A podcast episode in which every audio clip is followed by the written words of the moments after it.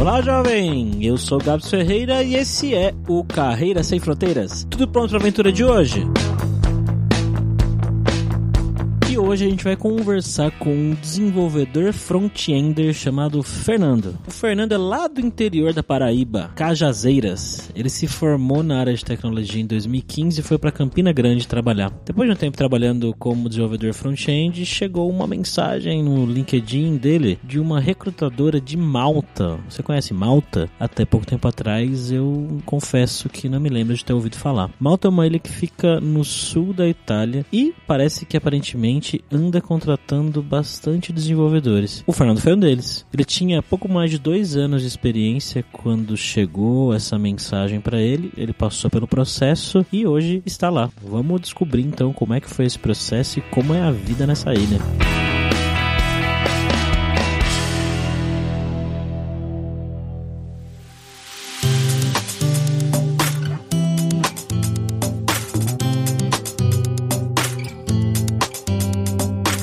Para conversar aqui com o Fernando, estamos, como sempre, com ele, o nosso amigo aí, viajante poliglota Fabrício Carraro. Fala, Fabrício. E aí, Gabs, tudo bem? E aí, Fernando, como é que você tá, cara? Ah, tudo bem.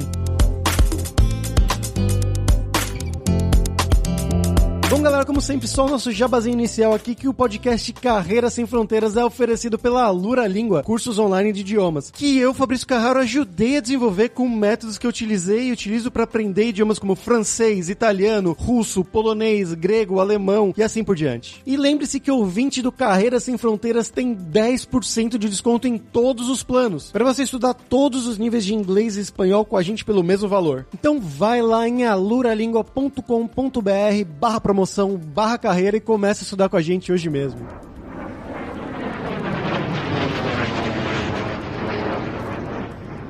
Fernando, então, para começar, como sempre, né, eu queria que você contasse um pouquinho sobre você, do seu background, de onde que você é no Brasil, o que que você fez da sua vida, da sua carreira, e como que você foi parar em Malta, essa ilha, no meio do nada. Eu sou de uma cidade chamada Cajazeiras, no interior da Paraíba, já próximo à divisa do Ceará. Uma cidade pequena, tem uns 60 mil habitantes. Eu passei lá a maior parte da minha vida. Eu estudei análise e desenvolvimento de sistemas no Instituto Federal da Paraíba, em Cajazeiras também. Terminei o curso em 2015 e me mudei para Campina Grande, arrumar trabalho lá. Passei pouco mais de dois anos lá, dois anos e meio quase. Trabalhei em diferentes empresas e um belo dia chegou uma mensagem no LinkedIn, uma recrutadora daqui da empresa de Malta, perguntando se eu queria me candidatar para uma vaga de front-end aqui. Ah, beleza, eu tô fazendo entrevistas para ter alguma experiência e essa é mais uma. Depois eu fui procurar como era a empresa e o que era e eu acabei me interessando e fui passando nas etapas, tiveram cinco etapas etapas e alguns testes. E foi dando certo e acabou que eu cheguei aqui. E quanto tempo de experiência você tinha antes deles começarem a te mandar essa proposta? Eu tinha dois anos e alguns meses, uns três meses, quando eles me mandaram o um e-mail e uma mensagem no LinkedIn para fazer o processo. Nem demorou tanto, em dois meses eu tava aqui. Quanto tempo faz tá aí, cara? Dois anos e três meses. Faz dois anos e três meses que você vive aí em Malta já? Isso. Ah, eu vim tá, okay. em novembro de 2017, eu cheguei aqui já no final de novembro, tô aqui desde então, na mesma empresa ainda. Nossa, mas tipo, geralmente a gente ouve pessoas recebendo propostas, assim, geralmente são pessoas com bastante, né, muitos anos de experiência na área, sei lá, 8, 10 anos. E no seu caso não, né, foi bem cedo na sua carreira. Foi, foi algo que eu tava até procurando essas oportunidades que tinha no exterior e eu tinha visto que muitas pessoas tinham experiências de 5 anos ou mais, mas acho que no meu caso, por conta da necessidade aqui do mercado local, eles estavam contratando pessoas com menos experiência. Acabou que foi dando certo e eu cheguei aqui. Aqui tem um mercado que eu acho que é diferente dos outros lugares da Europa, porque a maioria das empresas eles estão num setor só, que é um setor de cassinos e apostas. Olha. E tem várias empresas aqui e a maioria delas são nesse setor. Eu trabalho numa empresa assim também e eu trabalho na parte de apostas esportivas. Tipo de aposta em placares de jogos, em tudo que for relacionado ao esporte, tem essas apostas aqui. Pro pessoal que não sabe ainda onde que fica Malta mais ou menos, ele fica bem perto do sul da Itália, né? Então um pouquinho mais para baixo do sul da Itália e a leste da Tunísia. Então é naquela área bem na divisão ali do Mediterrâneo entre o sul da Itália e o norte da África, né?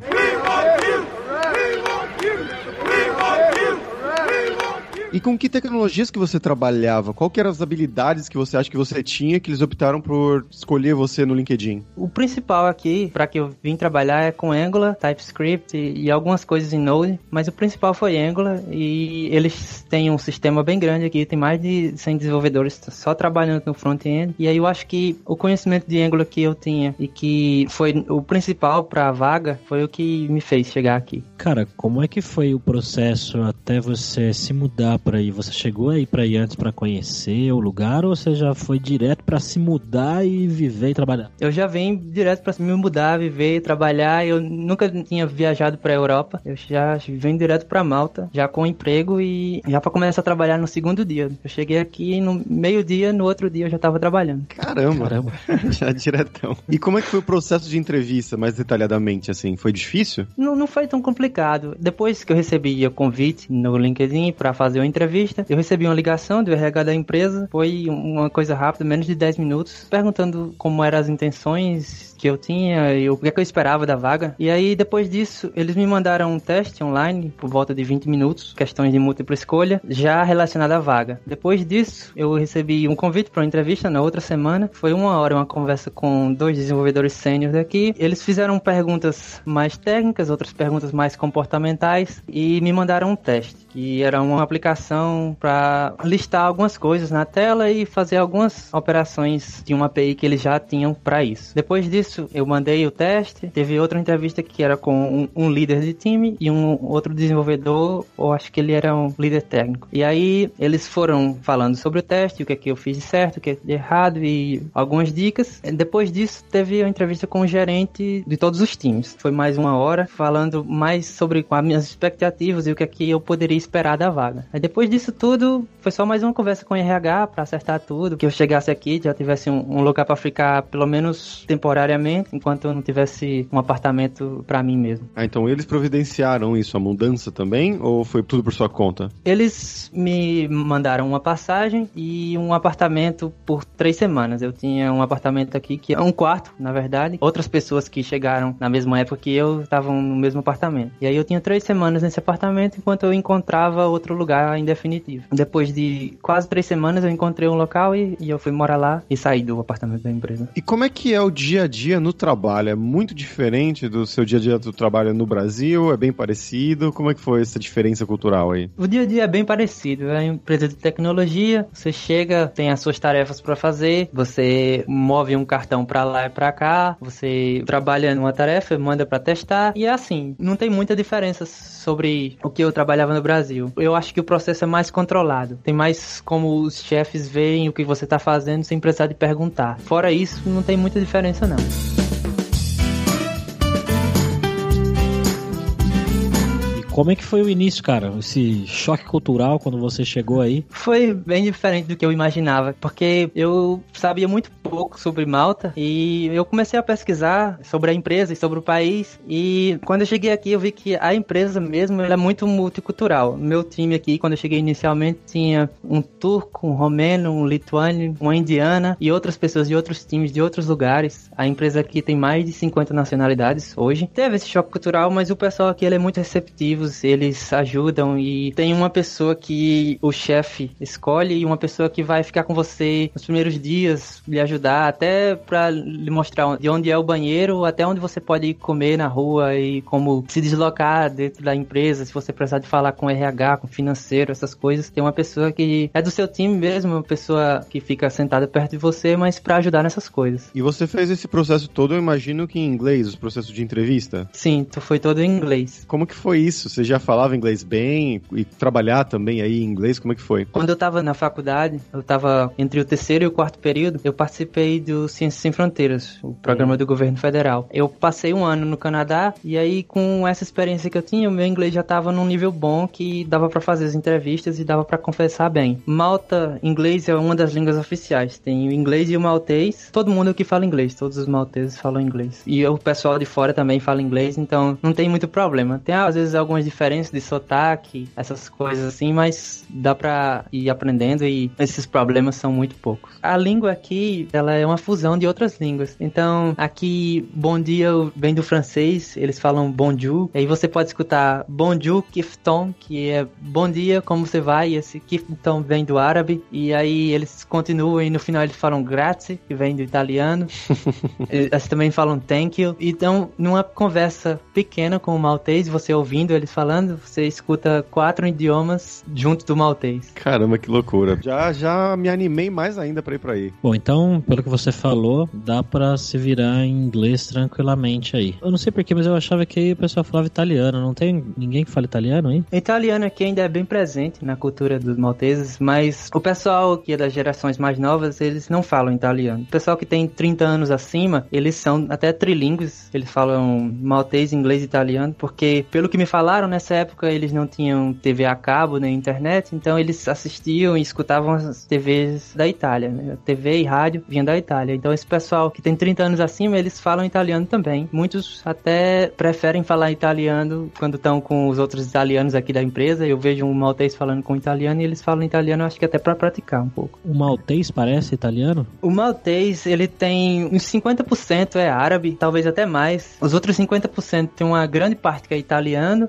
uma menor parte que é inglês e o resto francês. Porque eles foram dominados por vários povos aqui, fenícios, gregos, romanos, franceses, ingleses, eles todo mundo queria dominar Malta em uma certa época da história, e aí a cultura deles e a língua deles foi formando essa fusão de línguas, no final chegou o maltês. Mistura interessante. É. Hum. Aqui é um lugar muito estratégico, no meio do Mediterrâneo, que liga a Europa ao norte da África, as partes da Ásia, Oriente Médio. Durante muito tempo, eles foram dominados por povos diferentes, até os últimos que foram os ingleses, que até eles se tornaram independentes, que não faz nem tanto tempo assim. Американская фирма Transceptor Technology приступила к производству компьютеров «Персональный спутник». E agora vamos aí para o nosso momento viajante poliglota com o Fabrício Carraro, que eu vou chutar. Eu acho que ele já foi para Malta. Eu ainda não fui para Malta, cara. tá pertinho aqui, tá nos planos. É um dos poucos países na Europa que eu ainda não visitei. Quero bastante. Meu amigo foi para lá no ano passado, umas fotos maravilhosas, assim. E o que eu ia falar de ponto cultural era exatamente isso, que é sobre a língua, né? Então, a língua maltesa, ou maltês, sei lá como você queira chamar, é uma língua realmente semítica, assim como o árabe, assim como o hebraico, né? As línguas dessa família, que eles vieram para cá com as invasões e tudo mais. E ele foi desenvolvido de um dialeto que era um dialeto árabe falado na Sicília, ali no sul da Itália. Aquela parte toda, né? Foi meio que invadida por vários povos, como ele mesmo falou. E um desses povos foram os árabes que invadiram o sul da Espanha, o sul da Itália e tudo mais, conquistaram, na verdade, né? E aí tinha esse dialeto que era falado na Sicília, que é um dialeto do árabe. E aí o maltês, ele era um dialeto dessa língua, só que quando os povos árabes começaram a ser expulsos dessa península, ele ficou meio que isolado ali. Ele ficava na ilha, só que eles continuaram falando esse idioma e sem ter influência do árabe padrão, que é o árabe que ainda é falado hoje em dia em muitos países do mundo. Então é a única língua semítica, né, dessa família que eu acabei de falar, que é escrita com o alfabeto latino. É a única língua semítica que é uma das línguas oficiais da União Europeia e é uma língua muito obviamente influenciada pelo árabe, pela origem e também pelo italiano pela distância, porque tá ali no pé da Itália realmente, né, a ilha, se você for ver. Então aqui tem várias palavras que se você for ver, por exemplo, em comparação, a palavra aí governo é governa, é rei é ré, né? Então essas coisas bem latinas. E aí tem as partes do árabe também, né, que por exemplo, canal, né, com canal, nesse dialeto árabe era saia e em maltês hoje é sacaia. E aí flores, nesse dialeto árabe era zibibo e em maltês é zbib. E aí, então ele pegou muitas coisas de ambas as línguas e também do francês e do inglês mais para frente. E hoje em Malta as duas línguas principais, as duas línguas oficiais são o maltês e o inglês. Então, como ele falou, todo mundo fala inglês. Também praticamente todo mundo fala o maltês. E para quem não sabe, é um dos lugares mais procurados para pessoas que querem aprender inglês. Por exemplo, pode ser mais barato do que fazer uma viagem para os Estados Unidos ou para o Canadá. Tem também cursos de inglês de intercâmbio, né? Em Malta, assim como Dublin, Inglaterra, né? É uma opção paralela para quem não quer ir para esses lugares mais famosos, assim. Outra coisa que,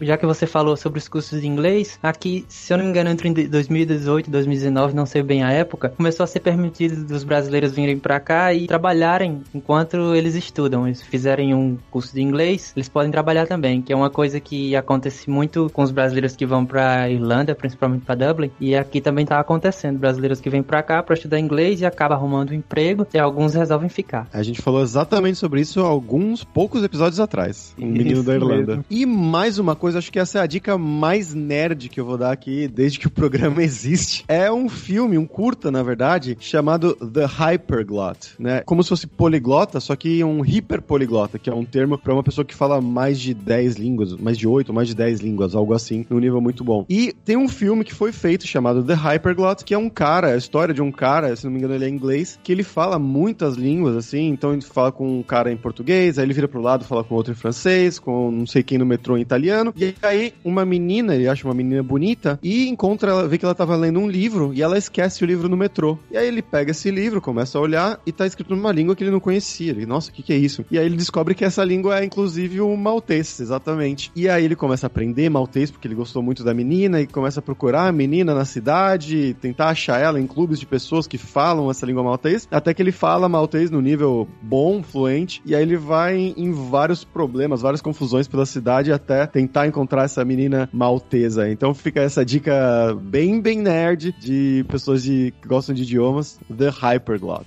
E você tem alguma dica pra gente também, ô Fernando? Falando sobre dicas nerds, é, aqui teve a gravação do filme de Assassin's Creed, teve também várias gravações de Game of Thrones, principalmente nas primeiras temporadas. Uma parte da, no final da primeira temporada, eu acho que spoiler tá liberado, né? Já, já faz um Já. tempo. Tem um personagem bem importante no final da temporada que ele morre aqui em Malta, no último episódio da primeira temporada. Inclusive é a um quilômetro de onde eu moro, que tem um forte lá, chamado de Forte Manuel. As cenas foram gravadas lá. Então tem cenas da segunda temporada também e outras cenas durante toda a série que foram gravadas aqui. Tem também outros filmes, Troia foi gravado aqui, Guerra Mundial Z também foi aqui. Gladiador também foi gravado aqui.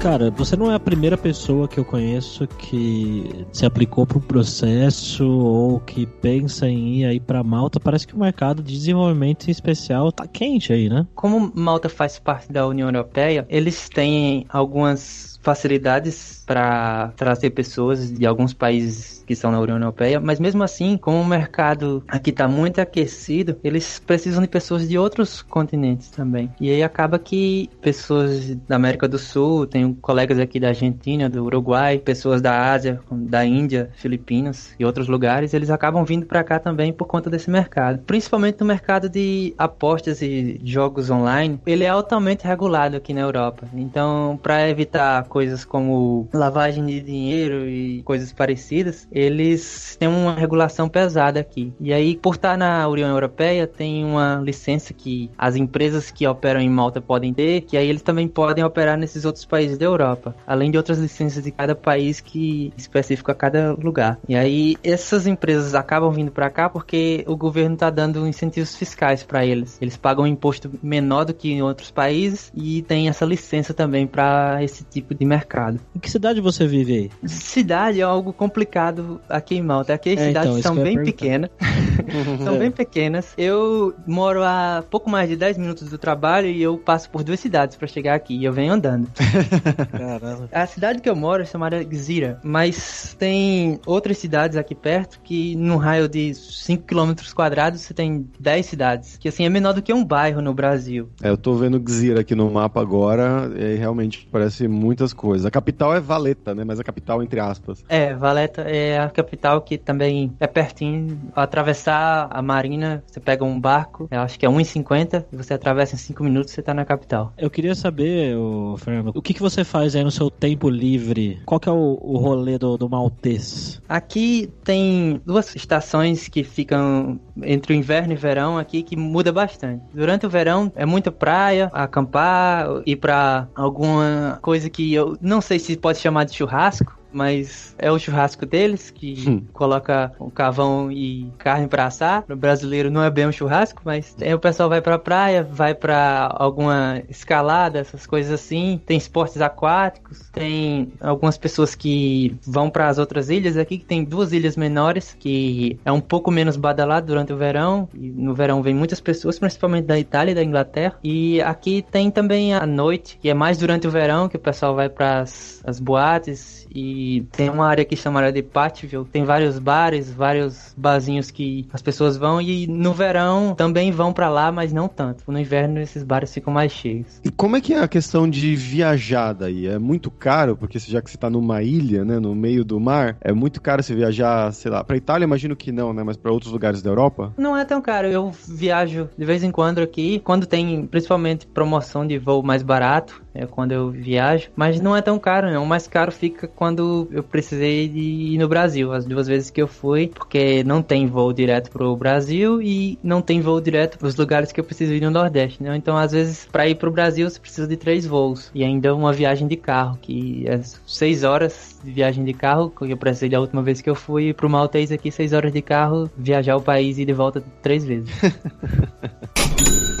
Fernando, agora vamos falar sobre dinheiro, cara. Você vive aí na Ilha de Malta, que faz parte da União Europeia, então você recebe em euro, né? Tá certo? É isso mesmo, né? Isso, isso, euro. Parece que tinha uma outra moeda aí antes, agora é o euro. Como é que é a questão da qualidade de vida aí, cara? É caro morar em Malta? Dá pra viver bem? Você consegue viajar bem com a grana que você recebe, passear, comer fora, esse tipo de coisa? Ou parece que o custo de vida aí é alto e tal? Como é que é? O custo de vida aqui não é tão baixo, principalmente nos últimos anos, com esse aumento do número de pessoas vindo morar aqui, tá ficando mais caro. O principal que é caro aqui é o aluguel e alimentação. A alimentação é, é mais cara porque a maioria das coisas tem que ser importada. Aqui é um país pequeno, não produz muita coisa, então essas coisas têm que ser importadas. A alimentação e para um bar, ir para um restaurante, essas coisas são mais caras. Normalmente aqui eu trago comida de casa para a empresa e muitas pessoas fazem isso. Se você for comer fora quase todo dia ou todo dia, aí fica caro. Se você se policiar um pouco e economizar no que dá para economizar como comida e não sair tanto, não fica tão caro. A qualidade de vida aqui é melhor do que onde eu, eu tava no Brasil, eu tava morando em Campina Grande, qualidade de vida é melhor. O salário, se for comparar com o que eu ganhava em Campina Grande, é bem maior, só que o custo de vida também é maior, mas no final eu acho que eu ainda tenho uma qualidade de vida melhor. Eu consigo viajar aqui, tirar às vezes dois dias de férias, como eu posso pedir, e viajar e ir pra Itália, eu fui para outros países, fui pra Espanha, fui para Barcelona, Fabrício. Olha só. Nem falou pra- nada. É, nessa época, eu acho que foi já foi mais de um ano. Eu acho que eu nem conhecia o podcast ainda. Eu fui pra Holanda, fui pra Bélgica, França e dá pra ir, dá pra economizar e dá pra planejar isso. Você chegou aí pra África também? Não, ainda não. Mas acontece de algumas pessoas aqui irem pra Tunísia. Eu acho que dos idiomas do norte da África, o que é falado na Tunísia é o mais próximo do maltês. Eles conseguem até entender um, um ou outro. Então eu tenho colegas que foram pra Tunísia, mas eu ainda não tive essa oportunidade. Você consegue ir nadando até a Tunísia, praticamente, bem perto.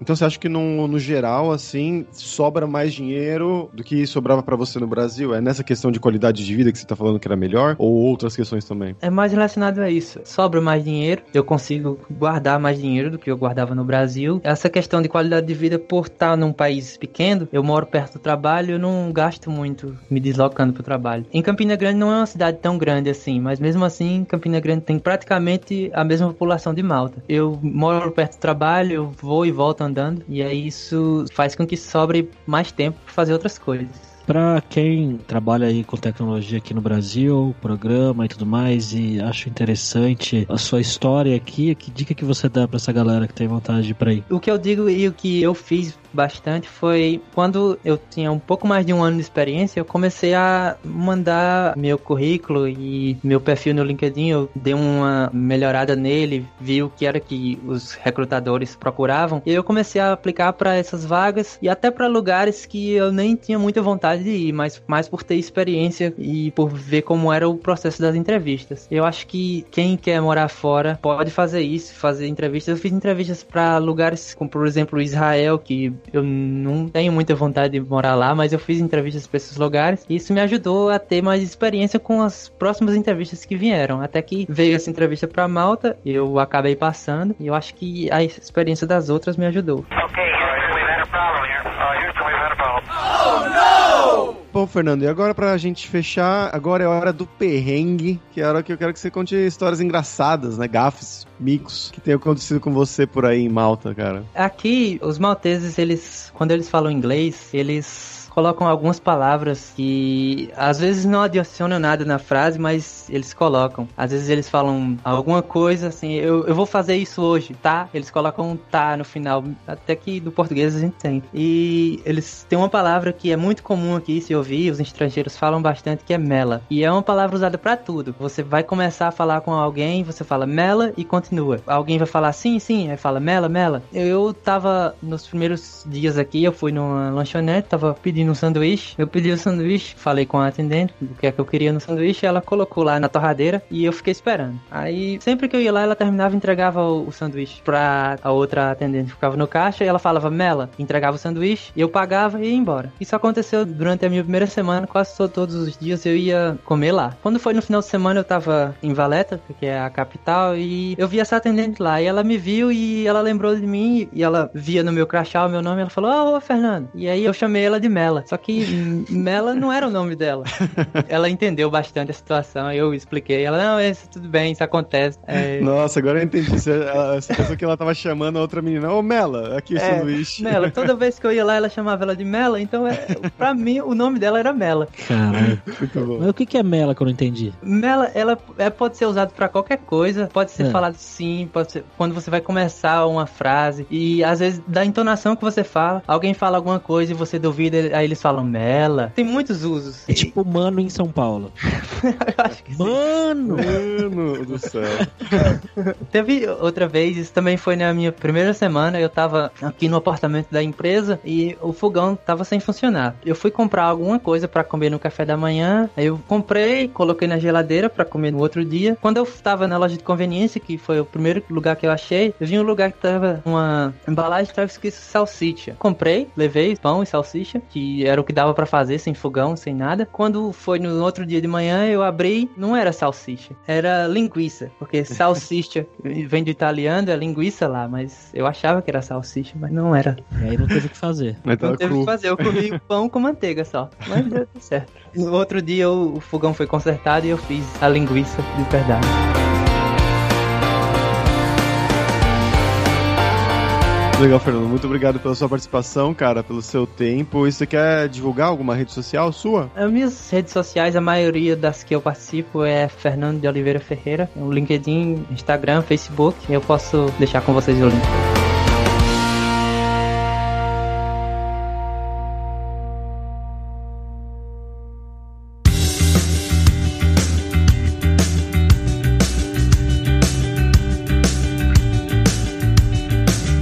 Por hoje é isso. Grazie, que é obrigado em maltês, pela sua audiência. E se você gosta do Carreira Sem Fronteiras, recomende para cinco amigos, para nossa comunidade crescer sempre cada vez mais. E entre no nosso grupo do Facebook, o Carreira Sem Fronteiras, para você ter mais dicas sobre empregos, mercado de trabalho no exterior, tecnologia e também sobre a língua inglesa, uma das línguas oficiais de Malta. E não deixe de conhecer a Lura Língua para você reforçar o seu inglês e o seu espanhol e dar aquela força, tanto no seu currículo quanto na sua vida profissional. Algo que o Fernando destacou muito bem, sendo que inglês é uma das línguas oficiais e a língua franca, na verdade, na ilha de Malta, que tem muitos empregos nessa área de tecnologia, então com certeza isso vai te ajudar bastante. E só lembrando que ouvinte do Carreira Sem Fronteiras tem 10% de desconto em todos os planos. Então vai lá em aluralingua.com.br barra promoção, barra carreira e comece a estudar com a gente hoje mesmo. Além também, é claro, da alura.com.br que tem mais de mil cursos de tecnologia nas áreas de programação, inclusive front-end, que é a área do Fernando, mas também marketing, design, business, soft skills, curso de como você criar o seu currículo em inglês ou em espanhol para mandar para o exterior. Então, com certeza vai ter o curso para você. Então, pessoal, até a próxima quarta-feira com uma nova aventura em um novo país. Tchau, tchau.